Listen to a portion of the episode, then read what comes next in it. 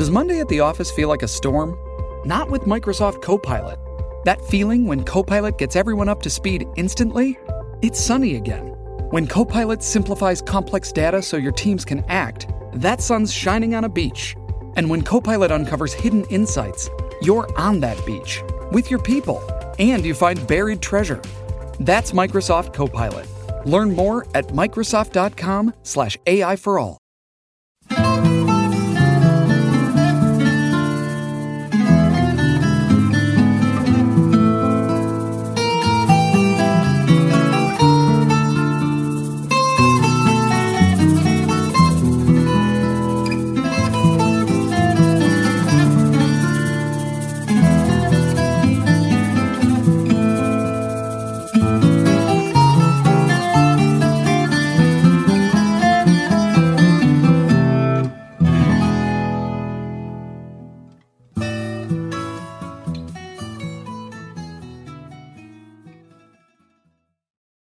Bienvenidos y bienvenidas a otro episodio de Archipiélago Histórico, un podcast sobre historia de Puerto Rico. Mi nombre es Ramón González Arango López y en esta ocasión estaré conversando con el ingeniero mecánico Efraín Torres Tirado, el cual como parte de sus intereses tiene el estudio de la energía nuclear y de la ingeniería nuclear. Buenas noches, ingeniero. Buenas noches.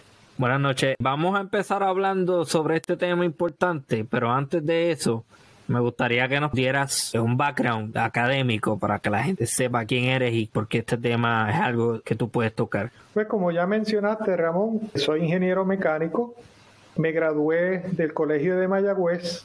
Durante mis estudios trabajé como parte de un verano en un reactor experimental en Idaho el cual en, todavía hasta la fecha de hoy se considera como uno de los reactores más novedosos que se han construido en la historia de la humanidad. Eh, es un tipo de reactor que no es el reactor convencional, son reactores que se enfrían con sodio líquido, no con agua. Luego pues desarrollé mi carrera como ingeniero de manufactura y actualmente estoy trabajando como ingeniero de validaciones para la industria farmacéutica. Como parte de mi desarrollo profesional, he tomado cursos independientes en mi carácter personal de ingeniería nuclear a través de los cursos de MIT, Open MIT. Ellos tienen una serie de cursos en donde tratan todos los temas relacionados con la energía nuclear y son cursos muy abarcadores en, este campo. Vamos a empezar entonces porque creo que eres la persona idónea para esto. Nosotros hemos tenido conversaciones anteriormente y tienes una forma bastante buena de explicar conceptos científicos bastante complicados y complejos de una forma que uno lo puede entender sin necesariamente tener un conocimiento profundo en ese tipo de cosas. Vamos a empezar entonces por la introducción ¿Qué es la energía nuclear para los que no saben? Como todos sabemos, todos estamos rodeados por diferentes tipos de materia, entre las que podríamos decir el aire, el agua, la tierra. Sin embargo, cada una de estas materias está compuesta por unos materiales más simples que se llaman elementos. Como por ejemplo, podemos decir que el agua está compuesta por oxígeno e hidrógeno. Son los dos elementos que componen la materia que nosotros conocemos como agua. Pues la energía nuclear es un tipo de energía que proviene del interior de los elementos que componen la materia. En el caso de los reactores nucleares, estos utilizan cierto tipo de material que es muy pesado y se descompone de forma natural. Y además libera energía durante el proceso de descomposición. Esta energía es liberada de forma intencional en los reactores nucleares. Cuando esta materia pesada se rompe en materiales más livianos y de esa forma liberando millones de veces más energía que la energía que liberan los combustibles fósiles. Okay. También tenemos que darnos cuenta de que nuestra existencia depende de dos reactores naturales, que producen grandes cantidades de energía nuclear.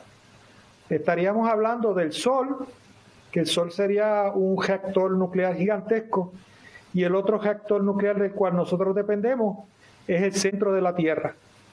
El centro de la Tierra se mantiene caliente y es causado por la descomposición de material radioactivo que se encuentra en el centro de la Tierra.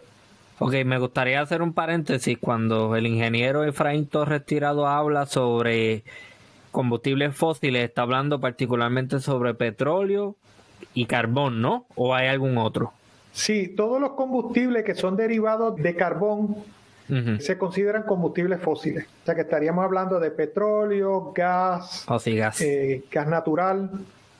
Eh, básicamente cualquier derivado de esta fuente pues se considera combustibles fósiles y obviamente son combustibles finitos. O sea, tienen, se pueden extraer, pero va a llegar un día donde no van a existir. Sí, tiene, tiene fecha de caducidad. Sí. Sí, ahora mismo están habiendo muchos problemas con ese tipo de combustibles, no tan solo por el tema de la eh, del calentamiento global, pero también por una serie de factores geopolíticos, ¿no? Como bien sabes, la situación de Rusia, que le cortó el gas al resto de Europa y ahora toda esa gente va a venir el invierno y toda esa gente probablemente no, como decimos en puertorriqueño, se van a estar jalando las greñas porque ajá, dependen de ese, de ese gas ruso para sus necesidades energéticas y vamos a ver qué va a pasar. Pero nada, eso es algo que no necesariamente viene al caso. Me gusta hacer conexiones para que la gente entienda que Puerto Rico no existe dentro de un vacuum y que quizás los mismos problemas que nosotros tenemos se replican alrededor del mundo. Pero traes un punto bien importante. Ajá. Puede existir mucho combustible fósil en el mundo, Ajá. pero todo va a depender de cuán rápido nosotros podemos extraer ese recurso. O sea, ahora mismo, por ejemplo, el petróleo. Sabemos que Venezuela tiene un sinfín de petróleo, pero su capacidad de extracción, la capacidad a la que nosotros podemos sacarlo de la tierra, es finita. ¿Qué pasa? La demanda que hay de ese tipo de combustible ha aumentado tanto que supera la capacidad que los seres humanos tenemos de sacarlo de la tierra.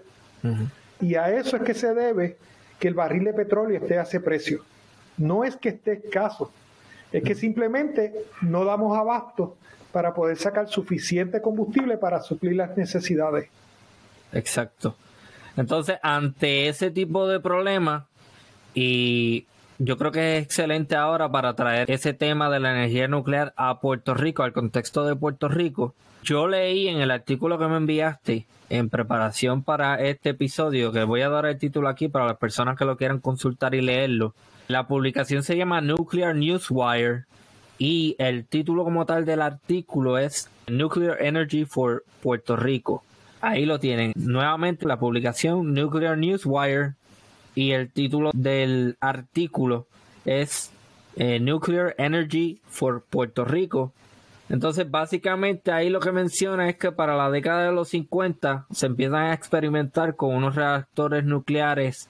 Que eso, esa parte técnica te la voy a dejar a ti más adelante, pero básicamente lo que se buscaba era experimentar con esos reactores nucleares para propósitos comerciales. Se construyeron dos uno de ellos en Rincón, Puerto Rico, específicamente en Punta Higuera. Y la razón por la cual el gobierno de Puerto Rico también decide traer ese proyecto a la isla es porque ya desde ese tiempo había una preocupación de que había una dependencia de petróleo en Puerto Rico. Y para tratar de mitigar esto, pues entonces decidieron participar de ese programa o de ese proyecto o tener ese uno de esos reactores en Puerto Rico y de hecho, es un problema que todavía seguimos experimentando en Puerto Rico, pero nada, eso quizá lo podríamos tocar más adelante. Háblanos un poco entonces de lo que es el reactor bonus, ingeniero.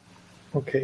El reactor bonus es un proyecto que se comenzó en el 1959 y comenzó en operación en el 1964 y fue de los primeros reactores que comenzaron a construirse. Básicamente fue el octavo reactor construido en el mundo. Oh, eh, estas siglas bonus en inglés significa Boiler Nuclear Superheater Reactor. O sea, es un reactor que evapora agua y a la misma vez añade energía adicional para subir la temperatura del vapor producido. La idea de esto era que se desarrollan los reactores que se conocen como los boiling water, que simplemente lo que hacen es que evaporan el agua a presión. Pero ellos dijeron, si nosotros podemos añadir más energía a ese vapor de agua, nosotros podemos extraer mayor cantidad de energía eléctrica por cantidad de energía termal de calor que añadimos, pues por lo tanto el reactor va a ser más económicamente viable, porque entonces con la misma cantidad de calor estamos obteniendo mayor cantidad de energía. Y ahí es en donde está la innovación de Bonus. Bonus es un reactor de evaporación de agua a presión, que se conoce como un boiler, boiling water, más una sección adicional que lo que iba a hacer era que iba a sobrecalentar ese vapor para añadirle más energía y de esa forma poder extraer más energía, aumentamos la eficiencia del ciclo de la energía termal versus la energía eléctrica y por lo tanto podemos diseñar un reactor más barato. El eh, no más barato, en realidad es un reactor que salga a menos costo por unidad de energía producida. Ok. Lo que pasa es que este reactor no era un reactor comercial, sino un reactor experimental. Ya. Entonces, al ser experimental, pues la tecnología de hacer los reactores de evaporación mm. era una tecnología conocida, pero la tecnología de evaporar el agua a altas temperaturas, mm. no tanto.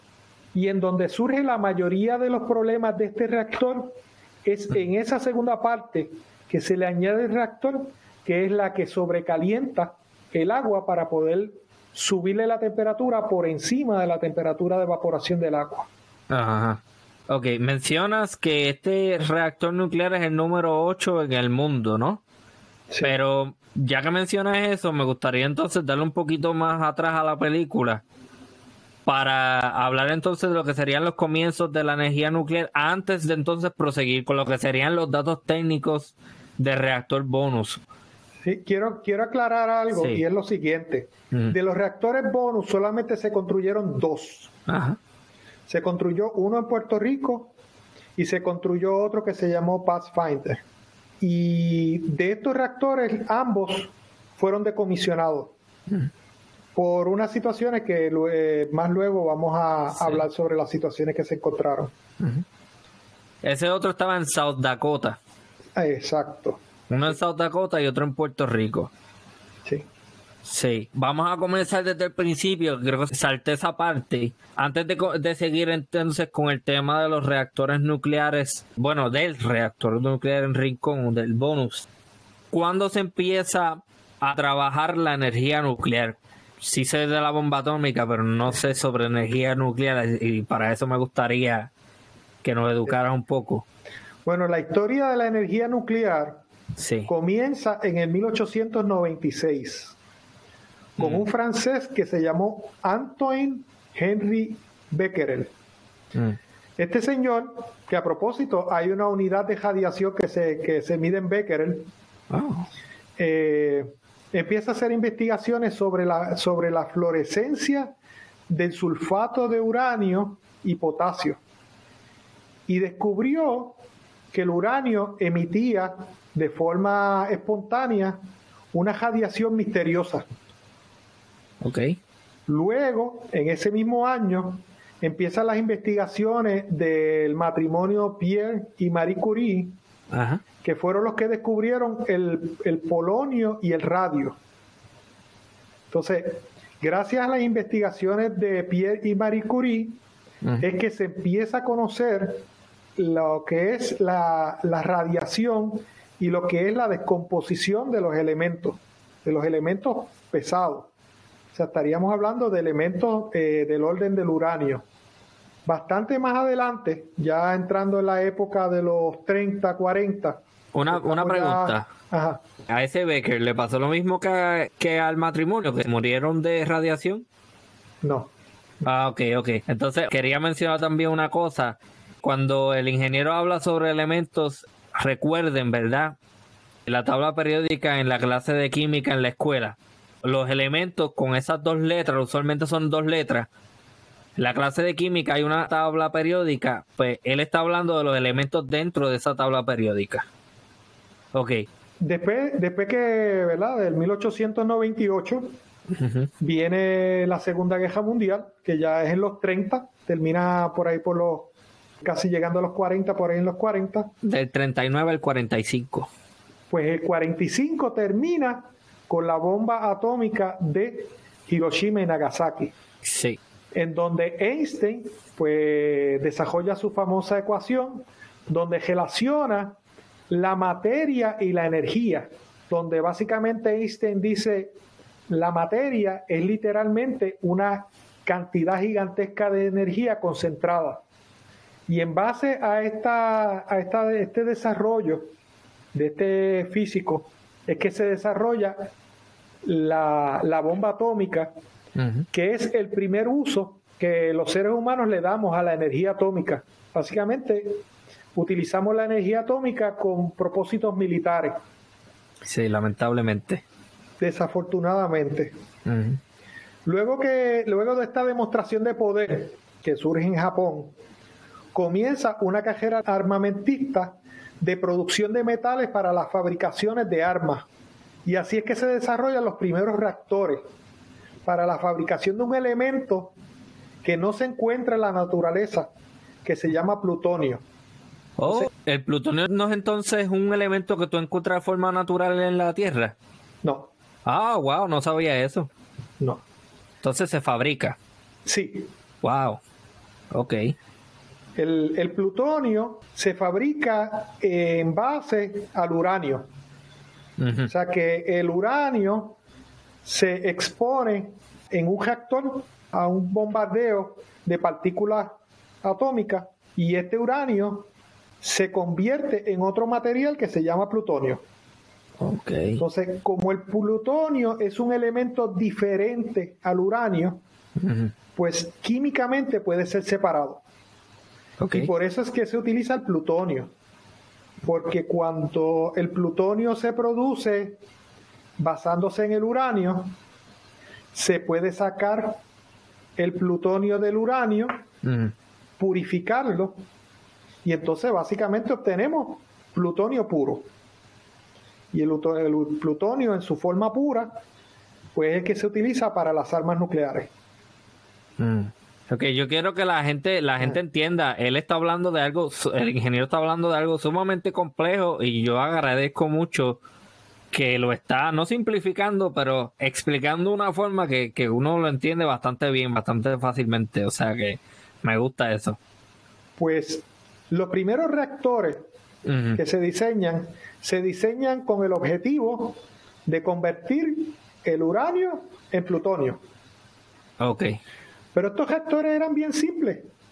Simplemente lo que contenían eran bajas de uranio, agua para enfriarlo, porque ya sabemos que cuando, cuando hay eh, reacciones de este tipo se libera mucha energía esa energía se extraía a través del agua y luego el material se purificaba y se sacaba de ahí el material que se utilizaba para fabricar las bombas.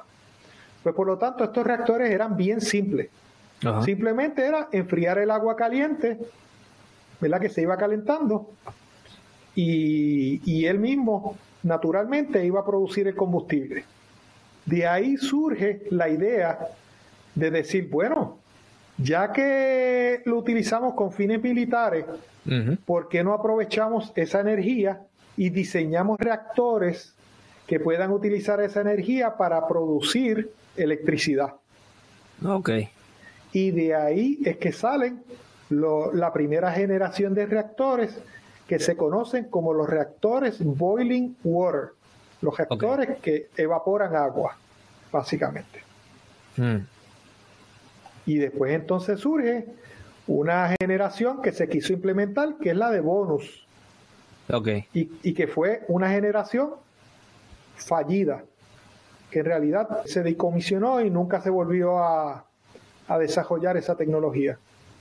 Ok, entonces para los efectos no viene siendo la generación 2 porque solamente se cuentan las generaciones que fueron exitosas. Sí, exacto. Casi siempre las generaciones están marcadas por un cambio radical en su construcción y diseño. Ajá. O sea, tenemos la generación 1, que eran simplemente unos reactores muy simples, que lo que tenían era pues una forma de controlarse simple. Luego, después que, especialmente después, qué curiosidad, ¿verdad? Después que, que Bonus se desmantela, ocurre la generación 2 de reactores, que son reactores que tienen unos niveles de seguridad más eh, estrictos.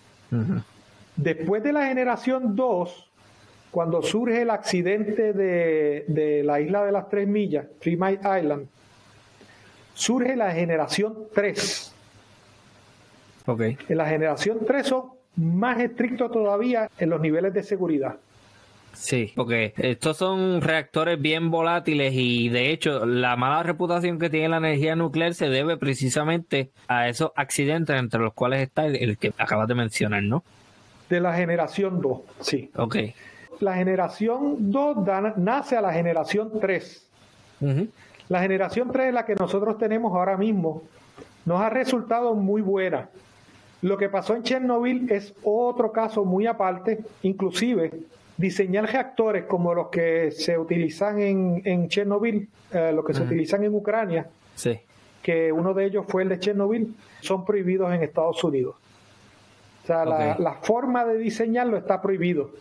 Pero los reactores que se utilizan alrededor del mundo son generación 3 y son generaciones, son eh, reactores muy seguros. Y se ha demostrado durante más de 50 años en donde estos reactores no han dado problemas. Cuando surge el accidente de Japón, nace una generación nueva que se llama la generación 3 más, que consideran accidentes súper catastróficos como el que pasó en Japón. Después del tsunami. Un, un, tsunami con una ola de aproximadamente de 50 pies de alta. Ajá. O sea, una ola de 50 pies de alta que básicamente destrozó los generadores de energía los, básicamente los, cubrió de agua y cuando se necesitó generar energía para poder enfriar el reactor, pues los reactores no estuvieron funcionales. Estos, estos reactores generación 3 más contemplan la posibilidad de que eso pase. Ok, entonces son generadores 3 más porque no hay un cambio radical, como mencionaste anteriormente, y básicamente son tres más simplemente por los protocolos de seguridad que son un poco más estrictos. En el caso del 3 más, los reactores generación 3 se mantienen enfriados de forma activa. Activa me refiero a que necesitamos una bomba y la bomba tiene que estar constantemente enfriando el reactor para que no se sobrecaliente después de apagado. En el caso del 3 más, está diseñado para que pasivamente, sin electricidad, el reactor se mantenga frío. O sea que aunque no haya electricidad, el reactor no se va a sobrecalentar. No, ah, exacto, y si no se sobrecalienta, ahí entonces no hay, eh, todos estos accidentes que hemos visto. Exacto. Ok, yo creo que ya con ese breve recuento, ¿no? Eh, bastante breve de la primera generación, el uso bélico, la investigación en Puerto Rico que iba, Puerto Rico y Dakota del Sur que iba a ser con propósitos para desarrollar la segunda generación, pero falló.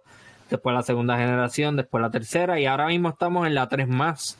Yo creo que entonces ahora podríamos entonces hablar un poco sobre sobre ese reactor bonus que trataba de ser la segunda generación de reactores nucleares en el mundo. Pues la, innovación de, este reactor nuclear que se instaló en Jincón fue que él no era capaz solamente de producir vapor, sino que también era capaz de tomar ese vapor y añadirle mayor temperatura para poder obtener mayor cantidad de energía por unidad de calor.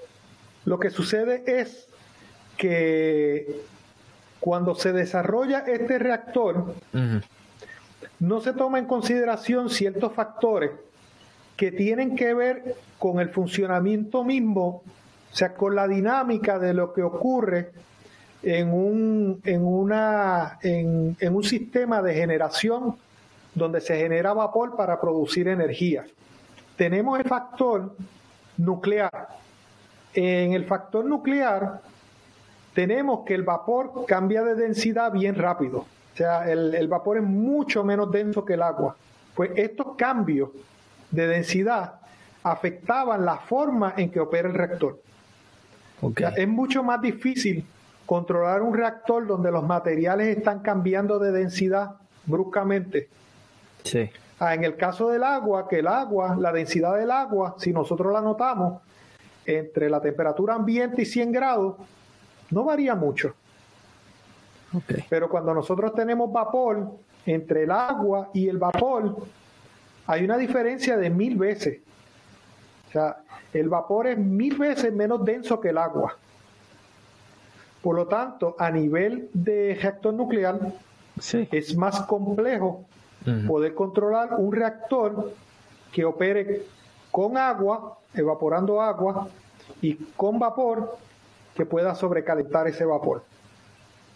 Después entramos en los aspectos mecánicos del reactor. El reactor va a trabajar con más temperatura, porque no tan solo estamos añadiendo energía para poder evaporarlo, sino que también estamos añadiendo energía para sobrecalentarlo. Esta energía adicional tiene un efecto sobre los materiales con los cuales está construido el reactor.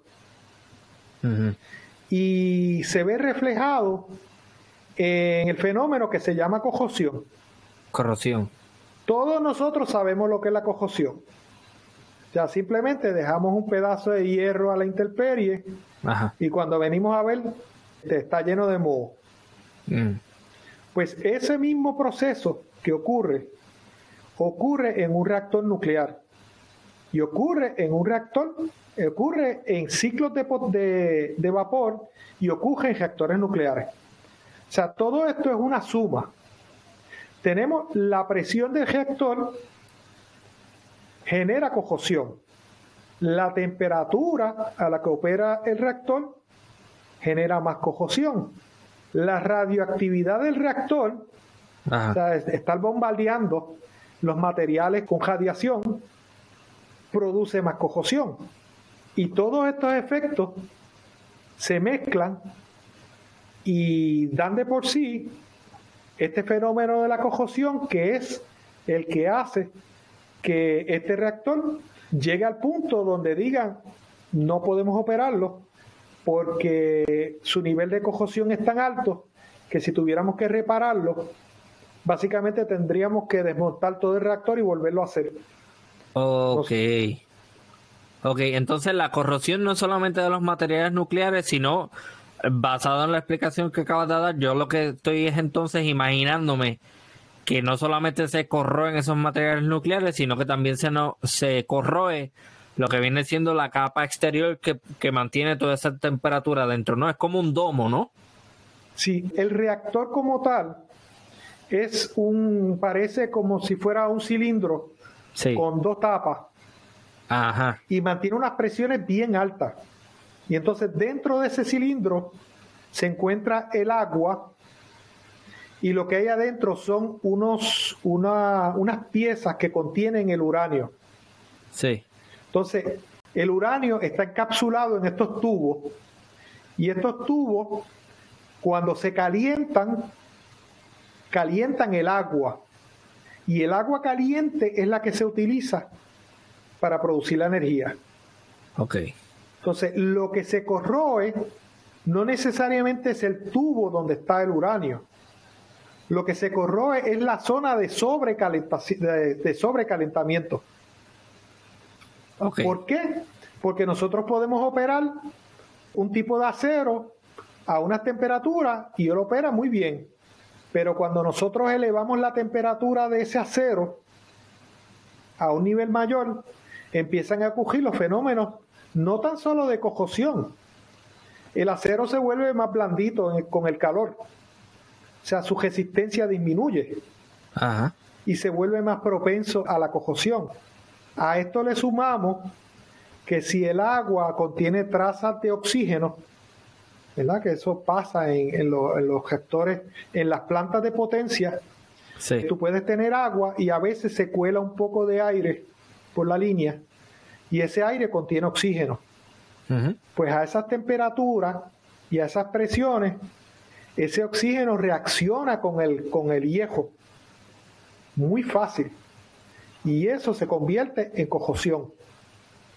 O sea que no es tan solo la temperatura, la radiación, sino también la cantidad de filtración que puede ocurrir de aire dentro de la línea que estaría provocando cojosión también. Creo que ya estoy entendiendo. O sea que básicamente no se corroe el material nuclear, el plutonio, sino, entre comillas, se va pudriendo la máquina por dentro, el reactor. Sí, pero lo que se pudre no es la zona del boiler. La parte que se pudre es la zona del superheater, que es la que está a mayor temperatura, más la tubería, que es la que lleva a la turbina. Ok, esa es la que conduce el vapor y eso es lo que sale. Ok, eso, eso me pone a pensar en, el intro de Los Simpsons. y lo digo porque eso es un ejemplo que todo el mundo puede conocer y sabe más o menos de lo que estamos hablando. Ok, pues esa tubería que lleva ese vapor a las turbinas, pues todo eso se va, entre comillas, nuevamente, porque creo que no es el término correcto, pudriendo. ¿Qué pasa? Que cuando esta, esta situación empieza a ocurrir, acusan al vendedor del reactor diciendo, ustedes no utilizaron los materiales correctos para fabricar este reactor. Ah, ok. Debieron haber escogido un material que realmente resistiera la corrosión para las condiciones de operación de ese reactor. Pero ya el daño está hecho, ya tenemos el reactor, lo construimos con materiales que no eran los más adecuados ¿Y ahora qué hacemos? Tenemos dos alternativas. O lo reparamos o lo decomisionamos. Los daños del reactor eran tan profundos y había que hacer tanto cambio que se decide decomisionar el reactor en vez de repararlo. Ok, entonces, comentario, esa compañía que construye el reactor es la General Engineering Corporation que más adelante es comprada por una compañía más grande, pero para todos los efectos esa es la compañía que originalmente diseña este tipo de reactor nuclear bonus. Sí. Entonces, ese reactor se construye en Puerto Rico con fondos del US Atomic Energy Commission y la Autoridad de Acueductos y Alcantarillados, ¿no? Y lo que sería la, la prera o la, o la, sí, la prera creo que es. Exacto. Todo eso, en conjunto es lo que se utiliza para construirlo. Lo que sucede es que como trabajan los fondos federales es que ellos te dan una cantidad, por ejemplo, pueden darte la mitad del dinero y Puerto Rico pone la otra mitad. Ajá. O sea que este reactor le costó dinero al pueblo de Puerto Rico. Sí. No fue, no fue que los norteamericanos lo trajeron y se lo regalaron a los puertorriqueños. A eso le sumamos que cuando el reactor se decomisiona, Estados Unidos se hace cargo del material radiactivo, pero la limpieza de las tuberías y la decontaminación de todos los materiales que habían ahí, la tuvo que pagar el pueblo de Puerto Rico. Ese dato lo desconocía. Sí, eso le costó al pueblo de Puerto Rico. Ok, ok. Pues entonces, básicamente lo que sucede es que después del fallo de este experimento, pues volvemos entonces a la dependencia al combustible fósil y a la dependencia a que embarcaciones extranjeras, bueno, bueno, sí, extranjeras, pero nada, eh, leyes de cabotaje, me imagino que en un futuro hablaremos de eso en otro episodio. Pero básicamente regresamos a eso y, y aquí estamos con el mismo problema, con la dependencia, con una infraestructura eléctrica terrible, anticuada, yo creo que algo más que añadirías al tema técnico del, reactor antes de seguir entonces con la conversación. No, eh, en realidad pues tenemos que acordarnos que esta tecnología ha ido evolucionando con el tiempo. Y lo que pasó en los años 60 no es lo que tenemos hoy en día. Lo que tenemos hoy en día es muy diferente, muchísimo más seguro la energía nuclear se maneja con mucha responsabilidad. Las personas que lo hacen, normalmente los que estudian este tipo de carreras son el 5% más inteligentes de todos los estudiantes. O sea, no cualquiera puede alcanzar un empleo en este tipo de... También tenemos que recordar, la industria nuclear es la industria más regulada del mundo. Ni siquiera la industria farmacéutica está tan regulada como la energía nuclear.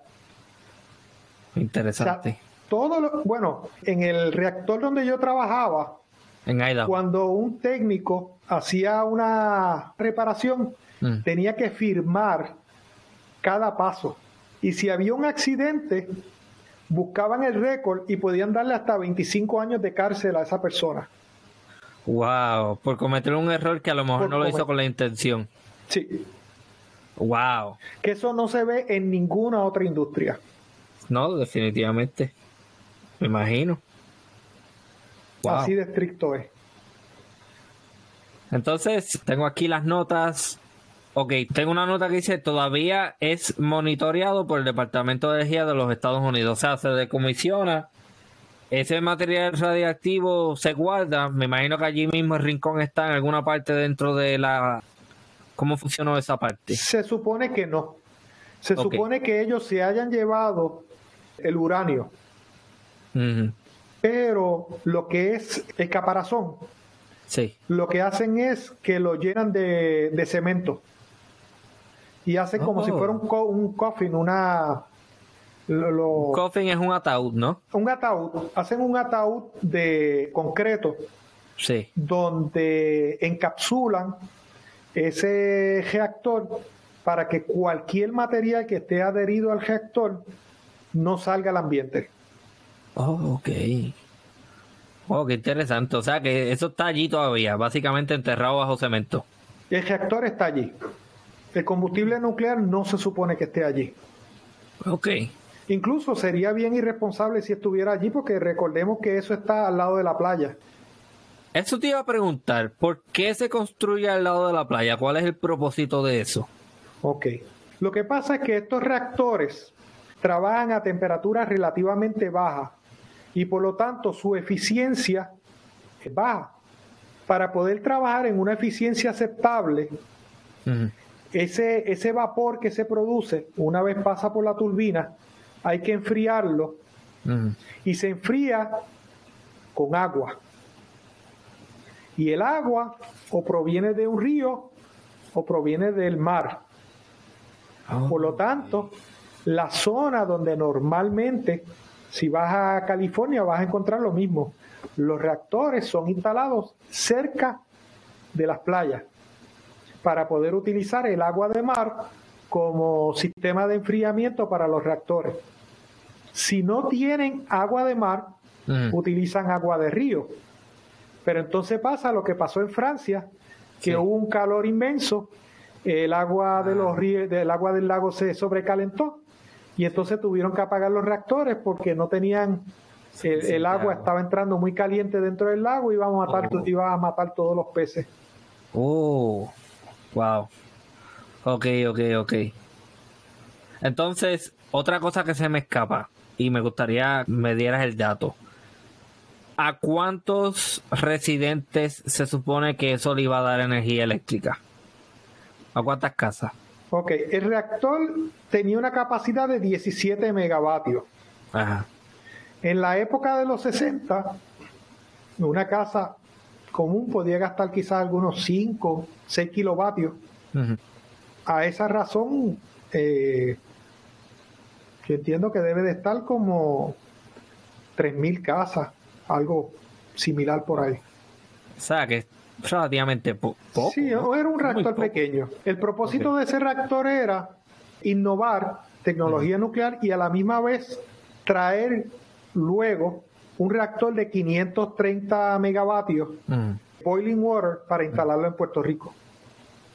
Pero obviamente después que este proyecto falla y ocurre el accidente de la, del Three Mile Island, que la opinión pública básicamente se va en contra de la energía nuclear, pues cancelan el proyecto de traer un reactor realmente que pudiera producir suficiente energía a Puerto Rico. Ok, es la segunda vez que me menciona ese accidente y yo nunca he escuchado sobre eso. ¿Qué pasó ahí? ¿Cuál fue el problema ahí? No, porque no, realmente no sé. Fue un problema que ocurrió con respecto a unas válvulas que se supone que abrieran y no abrieron y causaron que el reactor se sobrecalentara y hubo un dejetimiento de, del core, pero, o sea, hubo un dejetimiento de las bajas, pero fue un dejetimiento mínimo, que no pasó del tanque. Tenemos que recordar que el uranio está encapsulado en un tubo. El tubo está dentro del reactor. El reactor está dentro de un edificio. Por lo tanto, para que ese material pase desde el tubo hasta fuera del edificio, tiene que romper varias barreras. En este caso, el reactor se sobrecalentó, salió del tubo, pero no salió del reactor. Por lo tanto, no, en realidad no representó un riesgo a mayor escala, mm. como sí sucedió en Chernobyl. En Chernobyl salió de los tubos al, al, tanque, del tanque al edificio y el edificio voló. Sí. Y los pedazos volaron kilómetros a la redonda. Wow. Por eso es que se considera el accidente más catastrófico de la historia de la energía nuclear. Ok, entonces alguien me comentó y cuando revisito el artículo que mencionamos previamente, eh, resulta ser que en Puerto Rico, anticipando la llegada de este reactor experimental, valga la redundancia, se experimenta con unos reactores más pequeños y alguien me dio el dato de que esos reactores estaban precisamente en el colegio de Mayagüez. ¿Qué sabes sobre eso? Sí existen reactores experimentales. Por ejemplo, si nosotros vamos a, a MIT o vamos a la Universidad de McMaster en Canadá, nosotros encontramos unos reactores que producen miliwatts, milésimas de watts pero son reactores súper, súper pequeños. Ok. Y son reactores muy seguros. Mm. Y están diseñados para irradiar materiales y experimentar con estos materiales irradiados. Como yo les mencioné, la radiación afecta los materiales. Pues por lo tanto, como parte del estudio de la energía nuclear, tenemos que estudiar cuál es el efecto de la radiación en los materiales que vamos a utilizar para construir estos reactores. Por lo tanto, sí existen reactores pequeños. Que haya habido reactores de estos pequeños en Mayagüez, de verdad que no tengo la información. Ok. Sí, sí, sí. Y la persona que me lo comenta no está metida en este tipo de industria. Por eso es que pregunto, porque no me consta que ese sea el caso.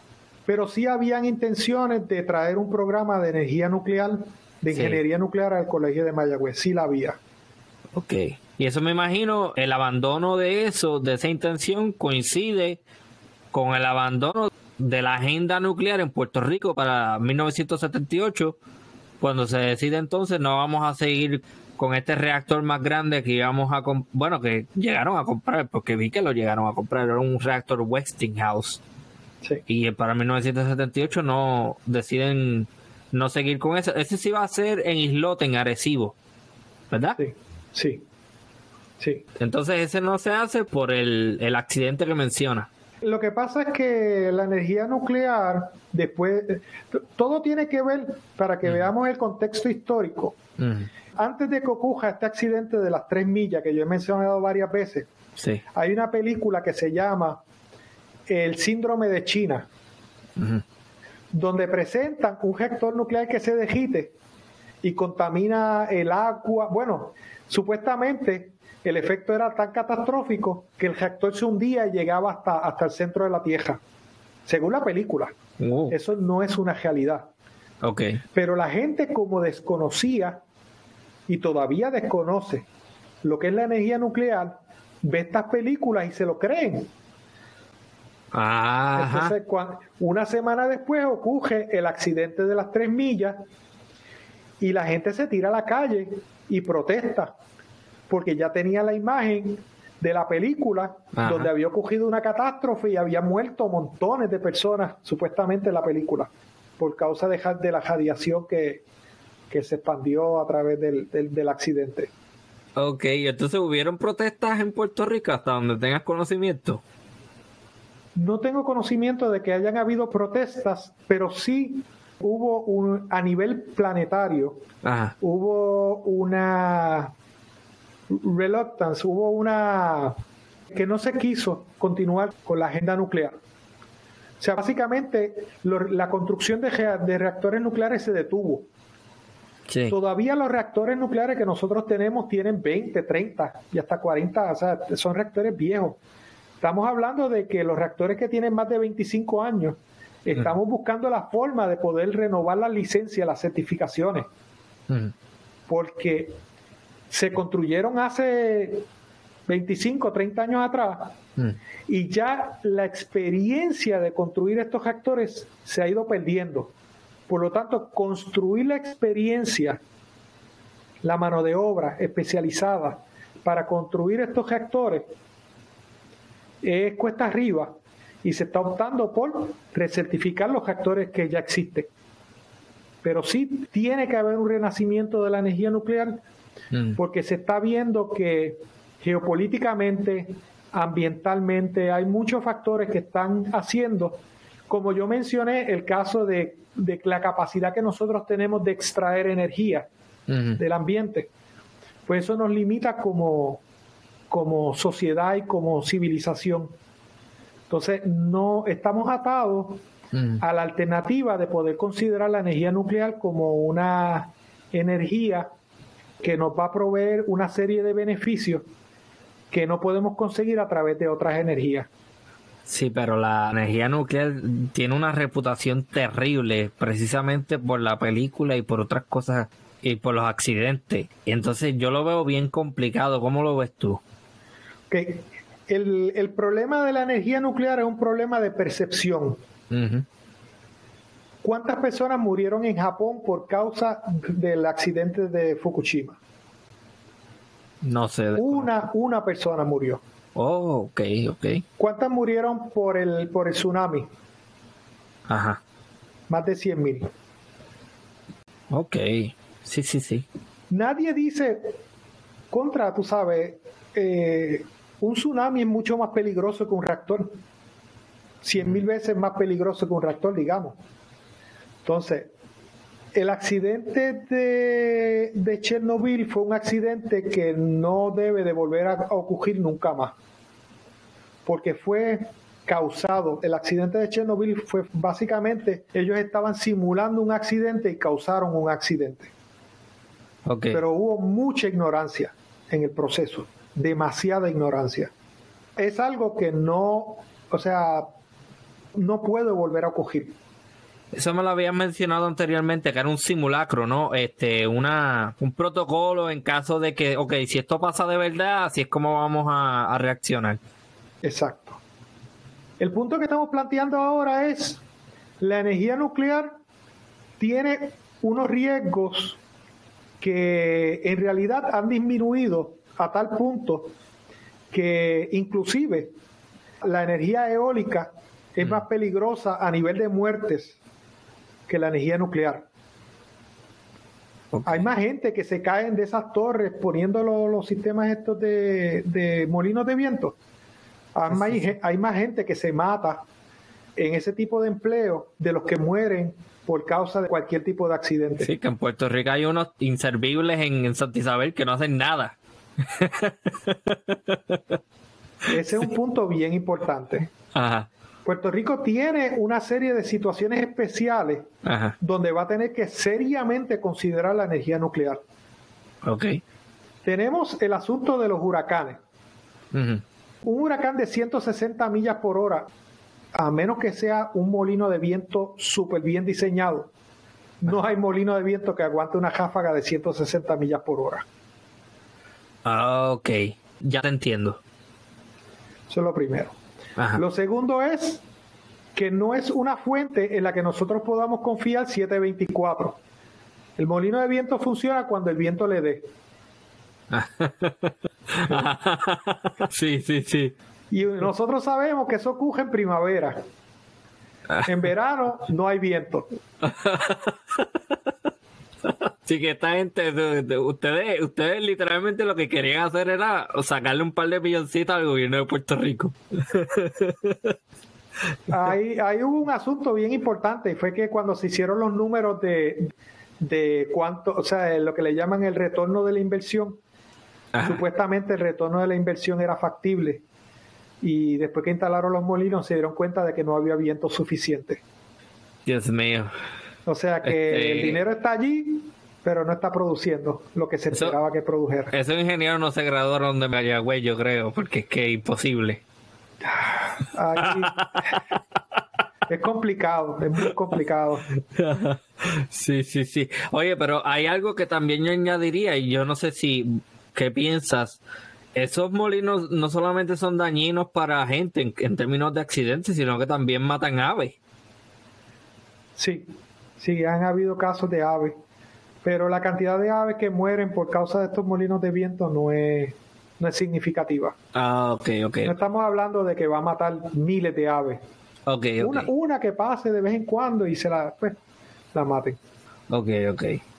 Ok, entonces después de 1978 se abandona y se acaba, como quien dice, la era de la energía nuclear en Puerto Rico y volvemos a la misma historia de siempre, de depender de las barcazas que traen petróleo para que los reactores hagan la energía nuclear, etcétera, etcétera, etcétera.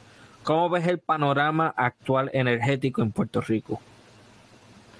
Bueno, Puerto Rico a nivel, digamos, geopolítico, necesita una fuente confiable de energía.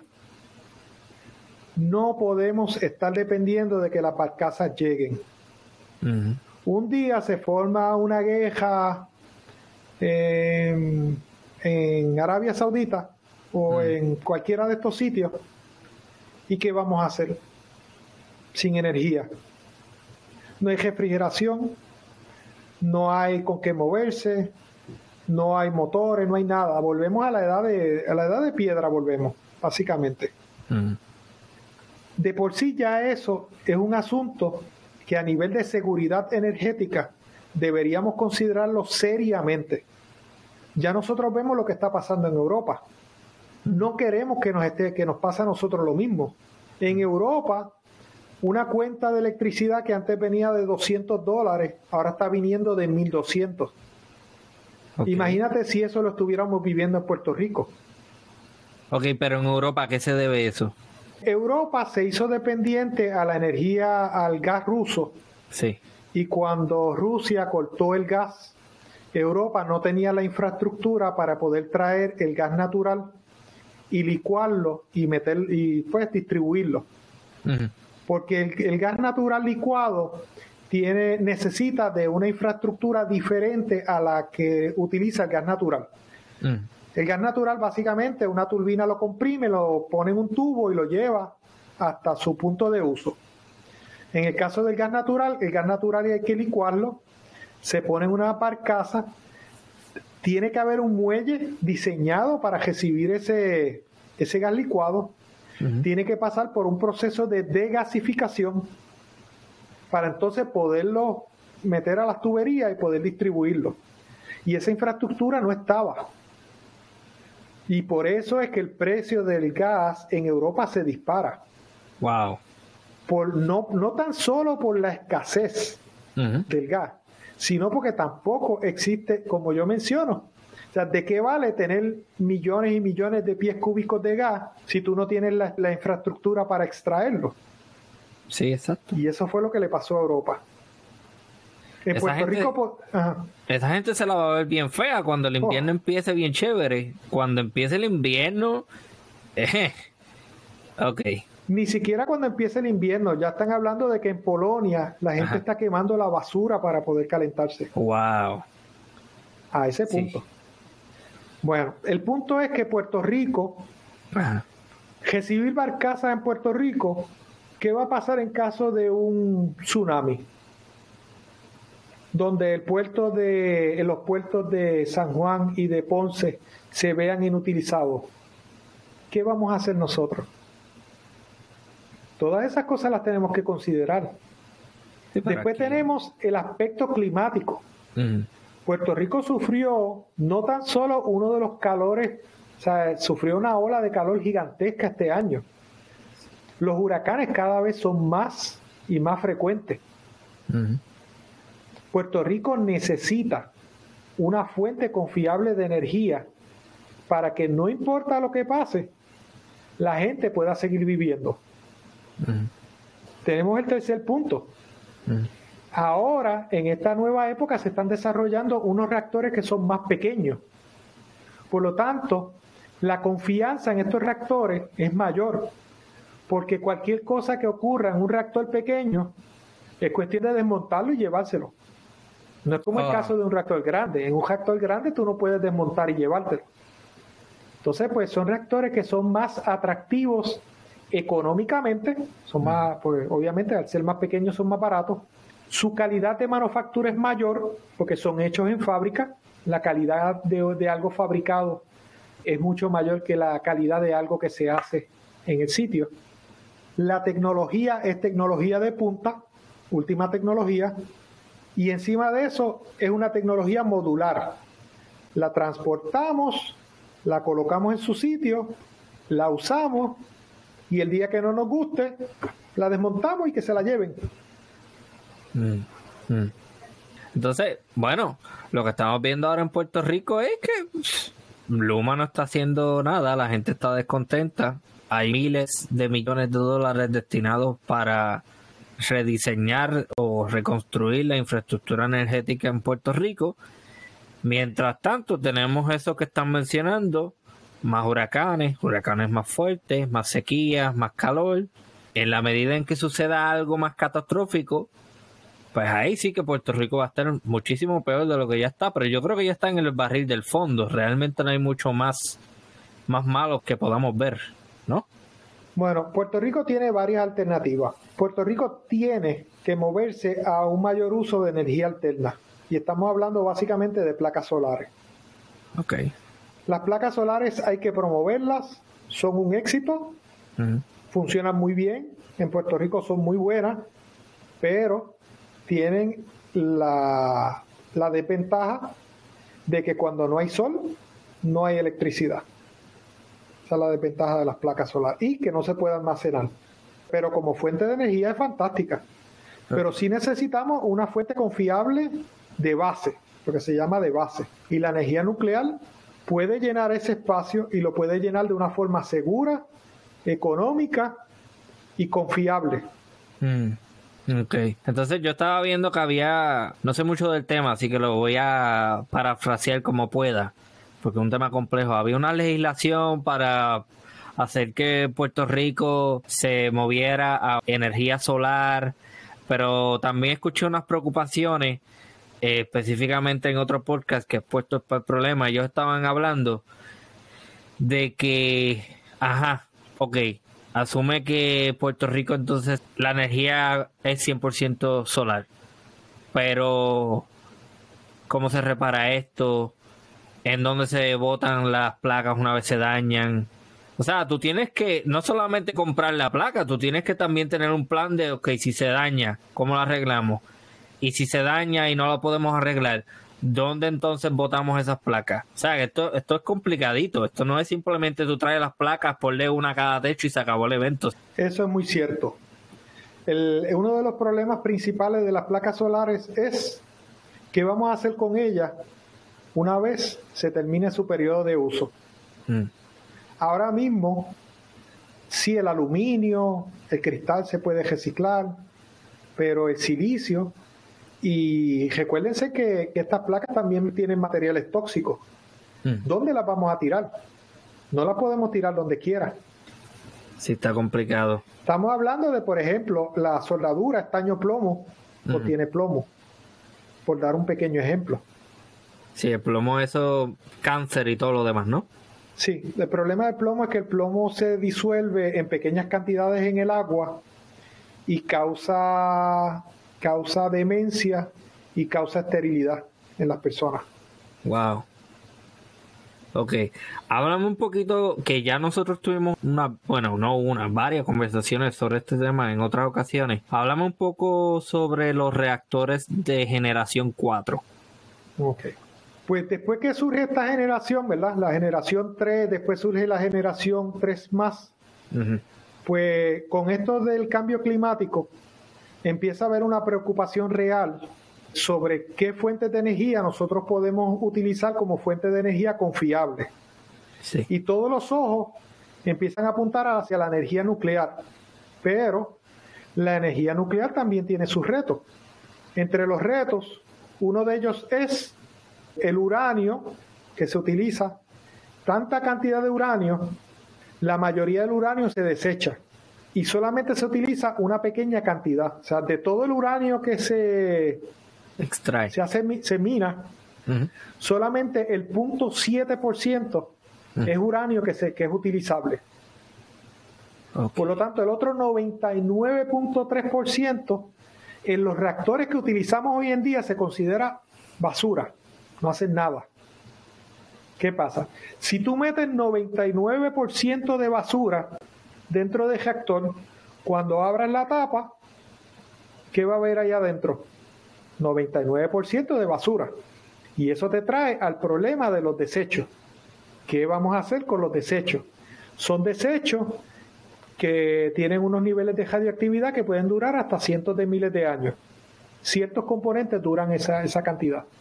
Entonces, encima de eso, tenemos el asunto de que ese uranio, que es el que se utiliza para hacer este eh, el proceso de la energía nuclear, mm. cuesta lo que cuesta el paladio. O sea, nosotros estamos quemando paladio básicamente para producir energía. Paladio es otro elemento. Paladio es como, es, varias veces más caro que el oro. Ok. O sea que estamos hablando, ok, la energía nuclear es extremadamente eh, condensada. O sea, pero, y en realidad estamos hablando de que por kilovatio, mm. la cantidad de, de, energía de combustible que se utiliza es 15 millonésimas de centavos por kilovatio. O sea que es nada. Pero aún así, si nosotros fuéramos a alimentar el mundo, no podríamos alimentarlo con un material tan exótico como lo es el paladio, que es un material escaso. Entonces, debido a la eficiencia, debido a la seguridad, debido a la proliferación, que ese es otro tema aparte, la proliferación es el hecho de que no, no se quiere desarrollar tecnologías que puedan ser utilizadas para la fabricación de armamentos atómicos. Ese es otro tema aparte. Pues se desarrolla lo que se conoce como la generación 4, que ataca todos esos problemas y son ideas que se generaron para desarrollar nuevos tipos de, de reactores que cumplan con esas métricas, que sean más seguros, que sean más eficientes, que sean más económicos, que sean más difíciles de producir combustible que se puede utilizar en armas. Mm. Y de ahí surge generación 4. Surgen seis modelos. Hasta ahora existen seis modelos.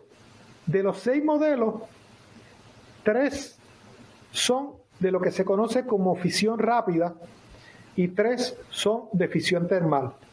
Los de hoy en día son fisión termal, se conoce como fisión termal, donde básicamente lo que hacen es que deceleran las partículas que, producen la reacción y al reducirle la velocidad, mm.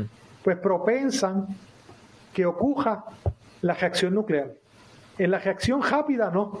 En la reacción rápida estas partículas no se deceleran y simplemente se dejan que ellas incidan sobre el metal y eh, incidan sobre el combustible y produzcan la reacción nuclear. Okay. ¿Qué desventaja tiene? Que necesitas más material para producir la misma cantidad de energía. O sea, si fuera de uranio, necesitaría 10 veces más uranio que un reactor termal. La ventaja que puedes producir plutonio y al producir plutonio tú puedes regenerar la misma energía que estás utilizando.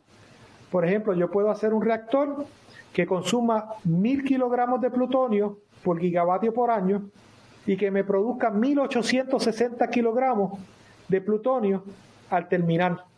Significa que si yo opero ese reactor por 18 meses, cuando yo abro la tapa y saco ese combustible, tengo combustible para hacer dos reactores. Y de esos dos reactores tendría combustible para hacer cuatro.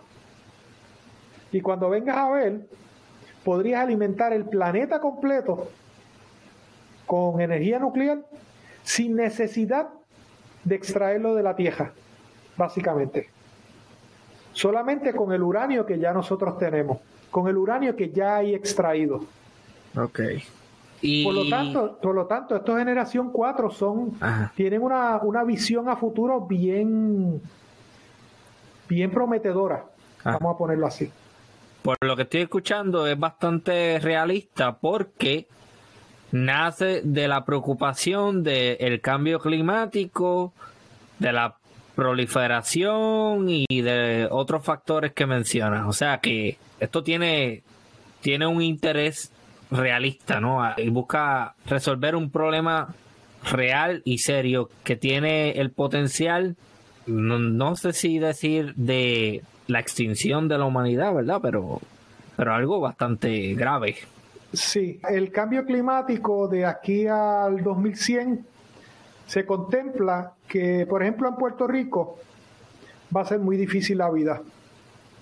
Básicamente dentro de 80 años se estima que si las cosas se siguen complicando, los puertorriqueños seremos eh, refugiados climáticos.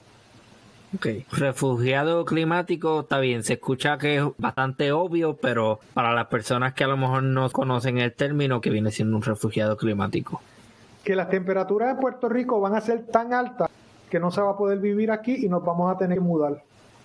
Probablemente tengamos que mudarnos para Canadá y en Canadá vamos a ser refugiados pero un refugiado causado por el cambio climático.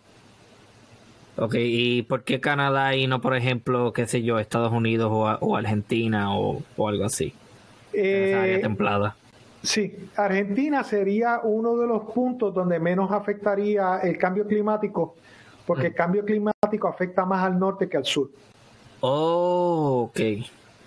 Por lo tanto, todo Norteamérica es muy propenso, por eso es que nosotros estamos viendo las sequías más fuertes en los últimos 1200 años. Sí. Y lo ves en Estados Unidos y lo ves en Europa, porque están en el norte. Ok. Ok, entonces, qué interesante, no sabía eso de que, de que viene siendo más o menos el hemisferio norte el que se ve más afectado por el cambio climático. Sí. Ok, bueno, eh, creo que todo lo que me has dicho, eh, las cosas no pintan bien. Yo creo que eso es lo que no podemos llevar de este episodio, ¿no? Sí, hay puntos bien importantes con la energía nuclear. Ajá. Número uno, si nosotros vamos a traer un reactor nuclear a Puerto Rico, no debemos traer cualquier tecnología. Debemos eh, conseguir compañías que tengan reactores que estén respaldados por una maquinaria que está detrás, que cualquier cosa que pase con ese reactor, pues esa compañía ayude a resolver el problema. Eso no pasó en los años 60. Eso es una lección que debemos aprender. Hmm. Segundo, eh, nosotros tenemos que educarnos en lo que es y lo que no es referente a la energía nuclear. O sea, hay mucho desconocimiento y la gente le tiene miedo a la energía nuclear. Y yo comparo mucho la energía nuclear de nuestra época con, el fuego de los cavernícolas. En la época de los cavernícolas, me imagino que cuando ellos descubrieron el fuego y encontraron lo maravilloso que era el fuego, se pusieron a, a prender un fuego en un bosque y lo terminaron quemando. Y a lo mejor le, le tomaron miedo. Entonces a nosotros nos está pasando lo mismo. Pero hoy en día nosotros utilizamos el fuego y inclusive, que es un automóvil? Un automóvil es un vehículo que funciona con explosiones controladas. Entonces, yo veo el futuro como que la educación en la energía nuclear va a traer una nueva generación de puertorriqueños mm. que van a ser muy conscientes de que la energía nuclear no es solo desarrollar una tecnología, es un desenvolvimiento. Es que la energía nuclear tiene que progresar. sea, la tecnología nuclear básicamente se ha frenado en los últimos años porque no se ha utilizado, o sea, no se han desarrollado reactores nuevos. Pero una vez estos reactores se utilicen más y más, esta tecnología cada vez va a ser más accesible, más barata, más segura, eh, de mayor confiabilidad. Hay un factor bien importante que es el transportable, como yo menciono. El hacer un artículo transportable es una super ventaja. Sea, venimos a Puerto Rico, hacemos la facilidad, ponemos el reactor y lo ponemos a funcionar. ¿Cuánto tiempo puede tomar eso? ¿Dos años, tres años? Ahora mismo construir un reactor toma 10 años. Wow. Una década. Sí. Se gastan 6.500 millones de dólares y el inversor no empieza a ver su primer dólar de mm. retorno hasta después de 15 años. Si fuera mi dinero, yo no lo invertiría. 6.500 millones de dólares para ver el primer dólar, para recuperar mi primer dólar después de 15 años, es mucho. Sí. Por lo tanto, la energía nuclear tiene por obligación que resolver esas disyuntivas, los permisos, cuán rápido se instala, cuán rápido, o sea, una planta de gas se instala en, dos años, o sea, desde, que se pone la primera piedra hasta que produce el primer watt, son aproximadamente dos años. Mm. En la energía nuclear estamos hablando de 10. Mientras tanto, por ese dinero se estuvo pagando intereses. ¿Cuántos intereses pagarían 6.500 millones de dólares? Al 6 o al 8%. Es mucho dinero. ¿Y qué piensas de la energía geotermal? La energía geotermal es conveniente donde se puede utilizar. No todos los sitios se puede utilizar la energía geotermal porque no está disponible. Hay tecnologías que se están desarrollando para hacer pozos más profundos mm. para poder utilizar la energía geotermal, pero hasta ahora esas tecnologías no están lo suficientemente maduras. Es como el caso de la fusión. Mucha gente dice, ah, la fusión, fantástica. Llevamos como 70 años tratando de desarrollar la fusión y cuando terminemos de hacer la fusión, que, sea, o sea, que, que pueda producir lo suficiente, nos vamos a encontrar con el problema de que desarrollar los reactores de fusión es caro. Un sitio como África no puede comprar un reactor de fusión, no tiene dinero. Ok. Mencionaste anteriormente una palabra de vocabulario, fisión. ¿Qué es fisión? Ok, fisión en simple español significa ruptura. Y es cuando un elemento, un átomo de un elemento se rompe y libera energía. ¿Qué es lo que pasa en, el uranio? El uranio se rompe y cuando se rompe del interior de ese átomo es que sale toda esa energía, que estaríamos hablando de que es una energía millones de veces más que la energía que podría liberar un proceso químico. Ok, ok, entonces fusión, ¿qué viene siendo fusión? Ok. Fusión es, me imagino, lo opuesto. Sí, en el caso de la fusión, la fusión empieza por elementos livianos que se unen y forman elementos más pesados. Y mientras más pesado, más estable. Hasta que llega al hierro. El hierro es el elemento más estable del universo. Ok. Por encima del hierro, el, átomo se vuelve tan pesado que empieza a convertirse en inestable y empieza a descomponerse él mismo. Y eso es lo que nosotros le llamamos la radioactividad. Y esa energía de descomposición es la que nosotros utilizamos en los reactores nucleares actuales. O sea que estamos rompiendo átomos pesados y los estamos convirtiendo en átomos más livianos y la diferencia en masa se convierte en energía. En el caso de la fusión, tomamos elementos más livianos los unimos en un elemento más pesado y la diferencia en masa se convierte en energía. Pero obviamente es mucho más difícil la fusión que la fisión. Como, Es como si estuviéramos en un, en un campo de golfito. Sí. Imagínate que estuviéramos en un campo de golfito y tuviéramos la montañita esa que se conoce como el volcán Y nosotros le damos muchas veces hasta que de momento la bolita cae en el orificio del volcán. Pero tenemos que intentarlo muchas veces. El caso de la fisión sería como si el campo de golf fuera completamente plano, hubiera un boquete bien, hubiera un, orificio bien grande y cada vez que meten una bolita salen tres. por, lo tanto, la fisión es mucho más barata, mucho más accesible, se puede manejar con niveles de seguridad muy buenos. El asunto de los desechos sí. En el caso de la fisión rápida, no existen eh, los desechos de miles de años se desintegran dentro del reactor. Los desechos de la fisión rápida solamente duran alrededor de 300 años. Y nosotros tenemos edificios que han durado 300 años. O sea que sí se pueden fabricar contenedores que duren 300 años. Pero 10.000 años o 100.000 años, ya estamos hablando de, de algo bastante bastante complicado. Sí. En una de nuestras conversaciones anteriores me mencionaste que, contrario a lo que se piensa, hay ciertos materiales nucleares que son radiactivos por un periodo relativamente corto de tiempo. Que no es esta idea que mucha gente, incluyendo yo antes de hablar contigo, que pensaba, no, pues este material es para siempre así, radioactivo. Hablar un poco sobre eso. Ok. Todos los elementos livianos de la tabla periódica. Estamos hablando de todos los elementos que van desde el hidrógeno y siguen hasta, hasta, el, hasta el plomo. Son elementos que tienen una vida media bastante corta. O sea, por ejemplo, el xenón, que es un gas noble que se produce en los reactores, tiene una vida media de 6 horas. Eso significa que a las 6 horas lo podemos sacar de ahí, tirarlo al aire y no pasa nada, porque ya no es radiactivo. Tenemos neodimio. El neodimio tiene una vida radioactiva de 50 años.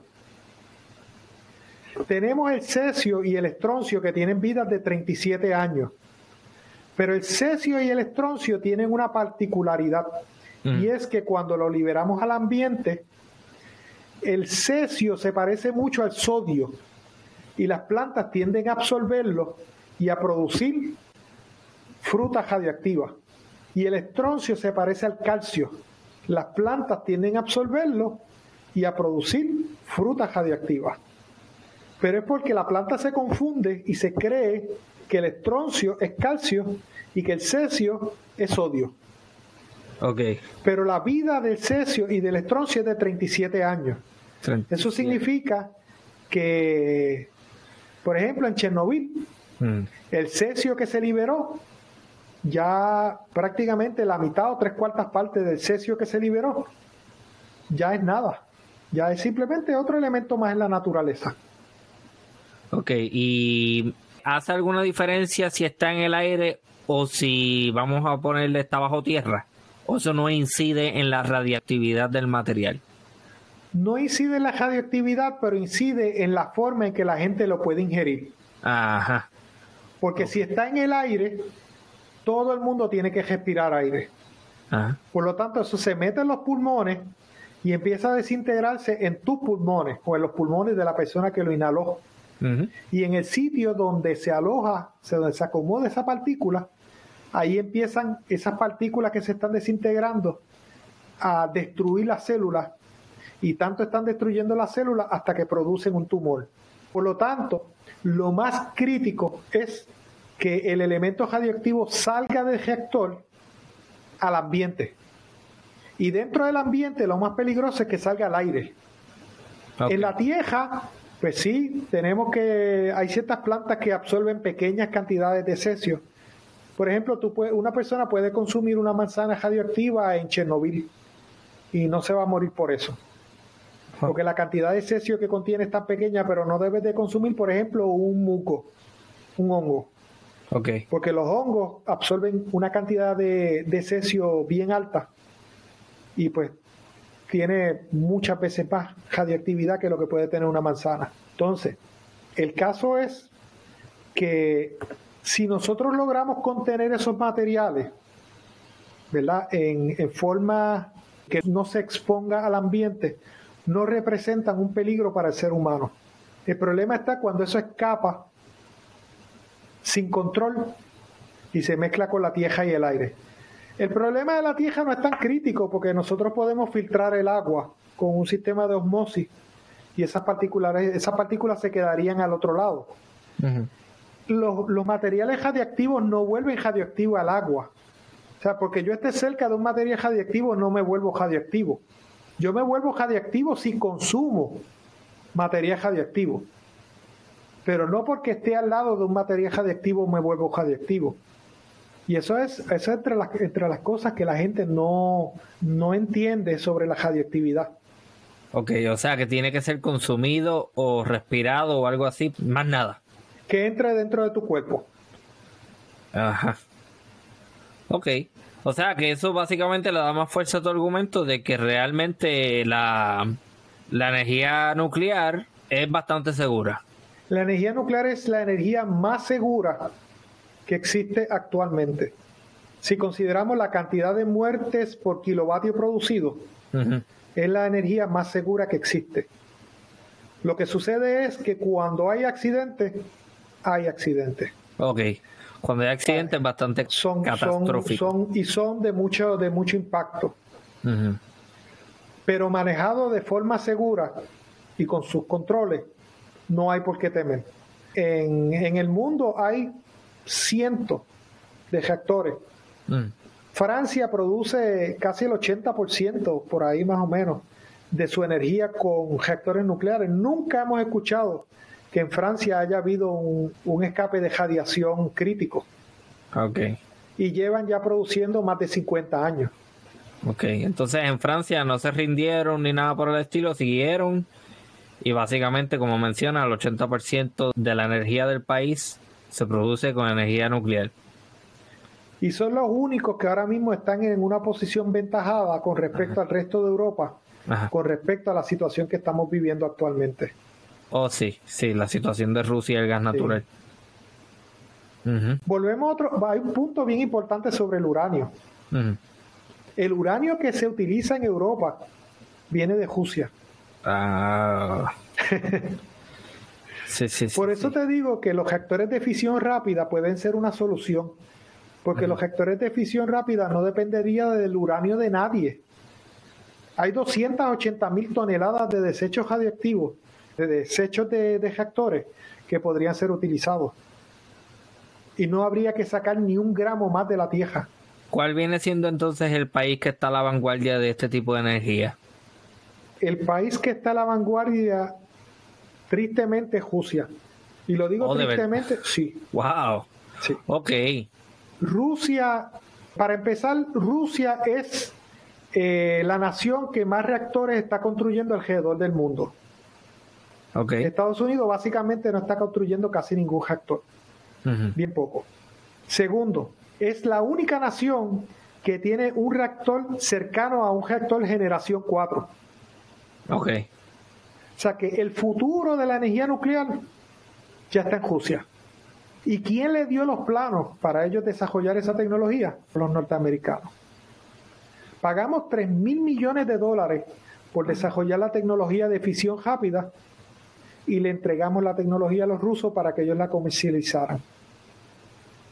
Ok, ya me imagino que eso, eso es otro, en buen castellano, rabbit hole. Eso ya es otro tema.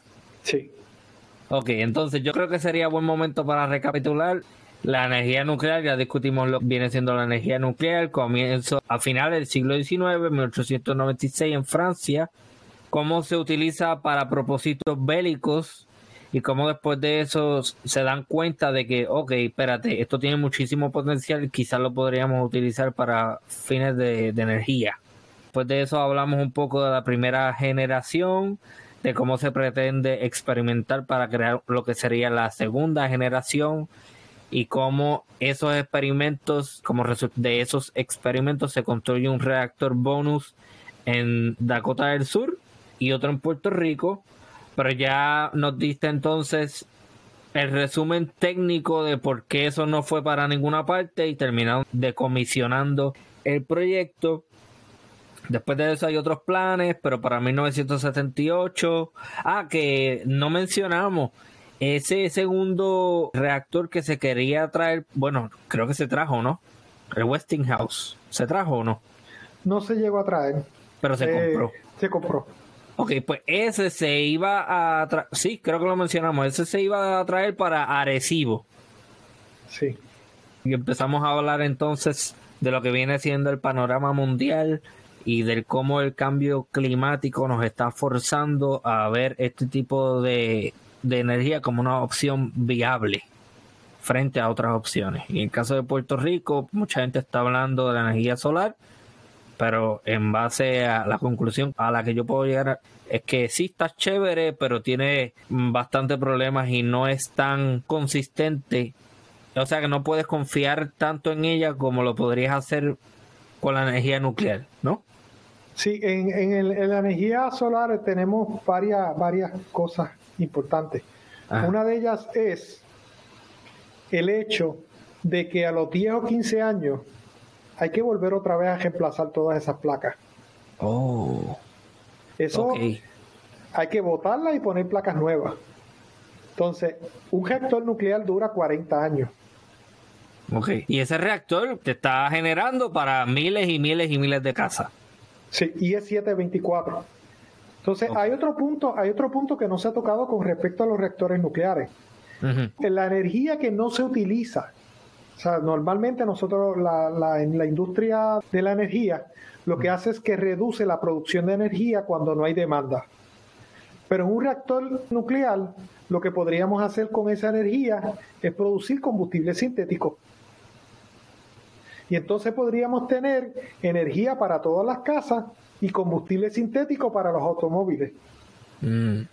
Y entonces la utilización de ese reactor es mayor y el costo por energía generada es menor.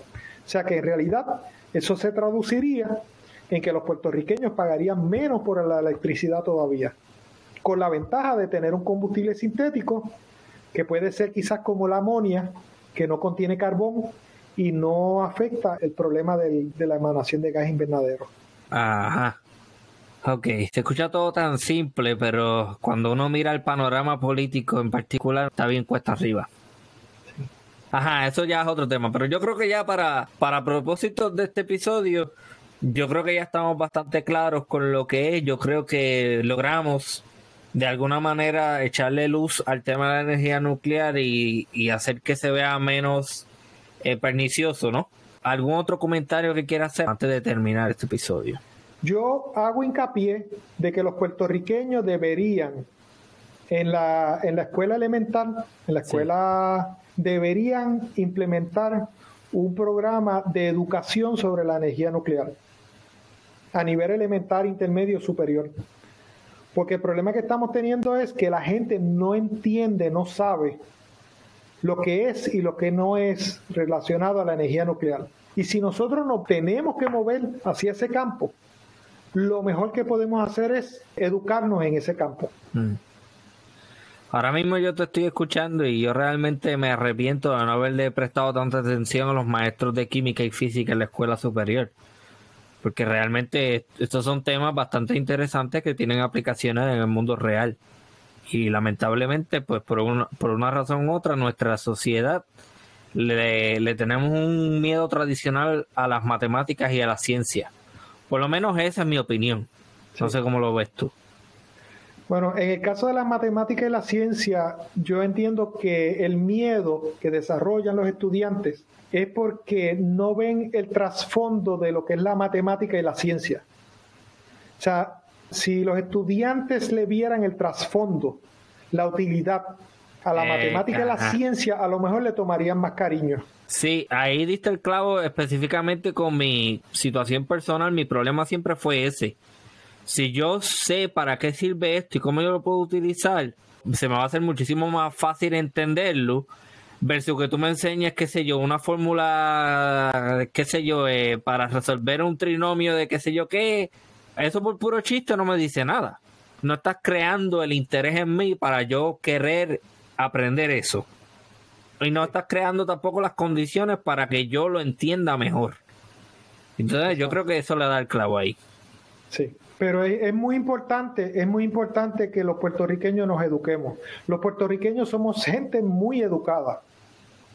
Y yo entiendo que el movernos a la energía nuclear es una decisión sabia que nos va a traer mucho bienestar como puertorriqueños y en, nuestra seguridad como sociedad, pero educándose, sabiendo cómo son las cosas. Qué bueno que hace ese comentario de que los puertorriqueños y bueno, y las puertorriqueñas también son, son gente educada, ¿no? Porque yo me imagino que mucha gente al escuchar eso en un futuro va a estar como, ah, ¿cómo no? Todo lo contrario, no somos muy inteligentes nada. Y yo, yo soy lo que piensa que sí, Puerto Rico hay una capacidad increíble, hay muchísimo talento, hay muchísima gente educada en comparación con otras personas. Yo he tenido conversaciones con personas de otros lugares que me dice, ustedes son gente bastante inteligente porque la cantidad de puertorriqueños y puertorriqueñas que estudian y llegan a la universidad es mayor que en otros lugares. Entonces, cuando tú lo ves de esa manera, pues quizás entre nosotros mismos podamos decir, bueno, no somos gente tan inteligente nada. Pero cuando lo comparas con los niveles educativos en otros lugares, la educación y la inteligencia no necesariamente van de la mano. Pero sí, eh, los, los, niveles de educación son bastante, bastante grandes en Puerto Rico. Y qué bueno que lo mencionas, porque yo sí estoy de acuerdo con ese comentario. Pues nada, muchísimas gracias por haber eh, participado. Eh, yo pienso que, como hice al principio, hace un excelente trabajo de simplificar un tema bastante complejo y hacerlo simple y hacerlo fácil de entender. Yo creo que eso es un talento que tiene. ¿Has considerado dar clases en alguna institución? Sí, lo he considerado, pero hasta ahora pues he estado trabajando en la industria y tengo bastante trabajo donde estoy. Sí. Y me ha resultado muy bien, pero sí lo he considerado como una alternativa a futuro. No, definitivamente yo creo que necesitamos más gente que sea así, que enseñe este tipo de temas, lo facilite y que de alguna manera promueva el interés por este tipo de temas que es de vital importancia no solamente para Puerto Rico, sino yo diría para el mundo entero. Así que Muchísimas gracias nuevamente, ingeniero Efraín Torres Tirado. Muchas gracias por invitarme a, tu podcast. Fue un honor haber estado en tu podcast. Y de verdad que gracias por el servicio que nos estás ofreciendo a todos nosotros los puertorriqueños de estudiar nuestra historia, conocer las oportunidades que hemos tenido en el pasado oportunidades de, hacerlo mejor y utilizar ese conocimiento para hacerlo mejor en el futuro. Definitivamente. Es muy, muy, valioso el trabajo que estás haciendo. No, yo lo hago con mucho gusto. Y nada, eh, no me pesa. Muchísimas gracias por eso. Así que esto ha sido otro episodio de Archipiélago Histórico. Hasta la próxima. Y con eso culmina este nuevo episodio de Archipiélago Histórico. Mi nombre es Ramón González Arango López me gustaría invitarles a que entren al enlace que encontrarán en la descripción de este episodio. Ahí encontrarán las diferentes plataformas en donde escuchar el podcast, así como las redes sociales. Me gustaría que se suscriban y compartan este episodio con amigos y familiares. Recuerden que salen episodios nuevos todos los jueves. Gracias y hasta la próxima.